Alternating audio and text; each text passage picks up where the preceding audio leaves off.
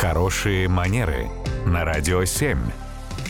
Татьяна, доброе утро. Доброе утро. Татьяна, доброе утро. И э, предлагаю нам сейчас переместиться в самолет. Люди летающие знают, что там откидываются спинки, и иногда бывают моменты, когда спинки откидывать не очень комфортно во время приема пищи.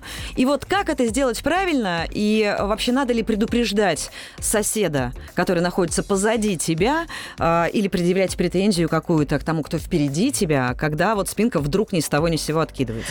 А, ну, на самом деле нужно сказать, что, во-первых, прежде всего, правы те люди, которые говорят, что у меня же есть основания для того, чтобы откинуться, потому что я купил это место, ну и, соответственно, я, если откидывается кресло, то почему бы, собственно, мне не воспользоваться этой опцией?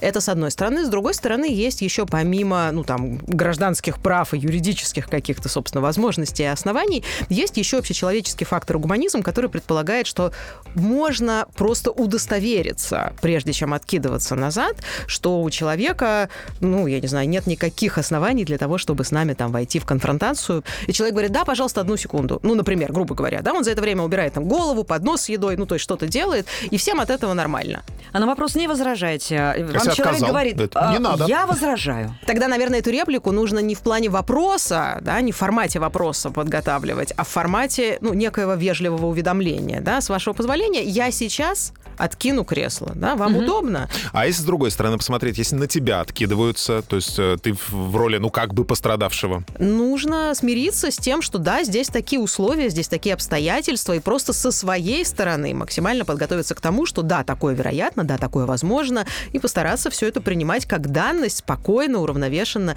не нагнетая там, где не нужно ситуацию. Или звать бортпроводника. В крайнем случае. Спасибо, Татьяна. Радио 7.